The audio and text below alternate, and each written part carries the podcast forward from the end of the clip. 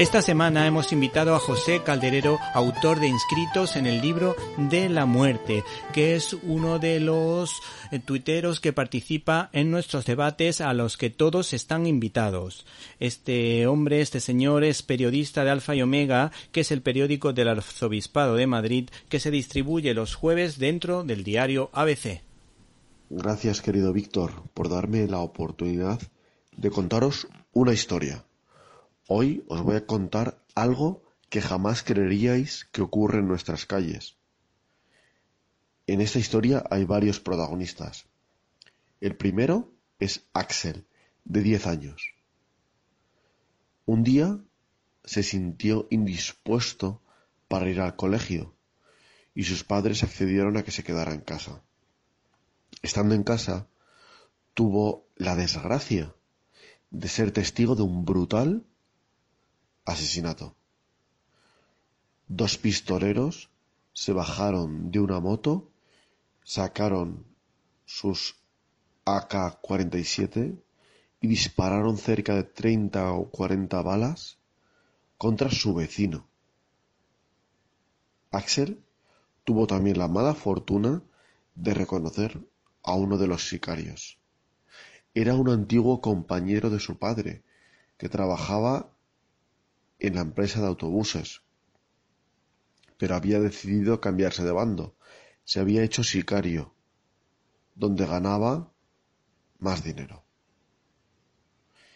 El problema es que en Honduras, país en el que sucede esta escena, los sicarios no dejan a los testigos vivos. El motivo es para que no puedan inculparles, para que no puedan denunciarles ante la policía.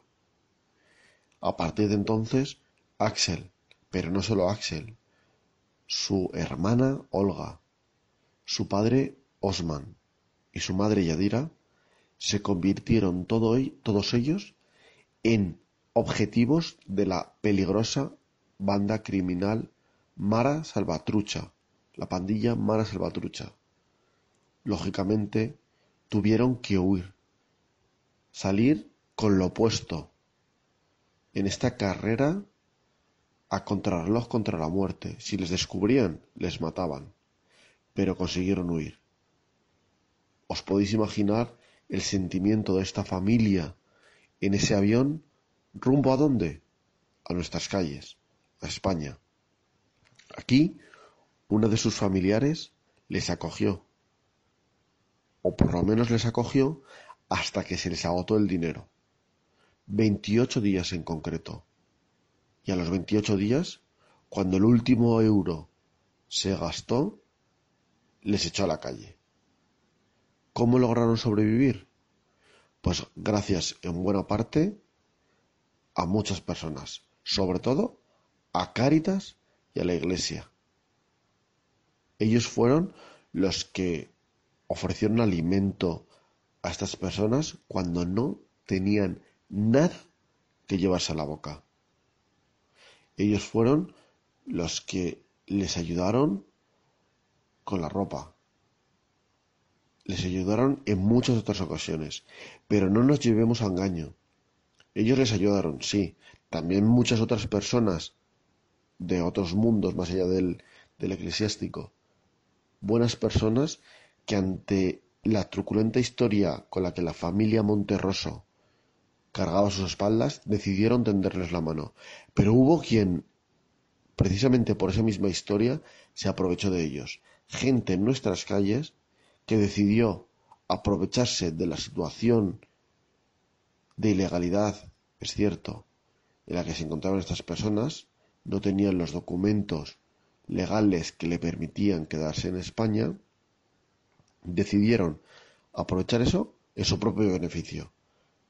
Por ejemplo, contrataban a Osman y luego no le pagaban. Lógicamente, Osman no podía denunciar. Sabía que si iba a la policía se arriesgaba a una deportación, y en su caso, la deportación suponía la muerte. La de él y la de toda su familia, incluidos sus dos hijos. Ellos consiguieron sobrevivir aquí en España, gracias a todos esos buenos samaritanos. Y poco después consiguieron el permiso de residencia y de trabajo por arraigo. Esta es la historia que os cuento en mi libro Inscritos en el libro de la muerte, de la editorial Ex Libri. Estos detalles, muchos otros, os he resumido la historia, pero esto está ocurriendo en nuestras calles.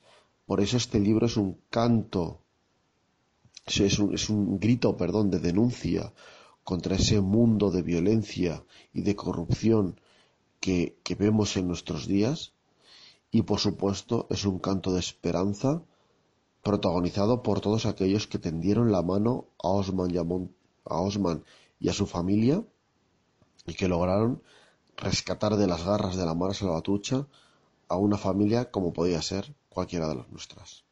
Un abrazo para todos.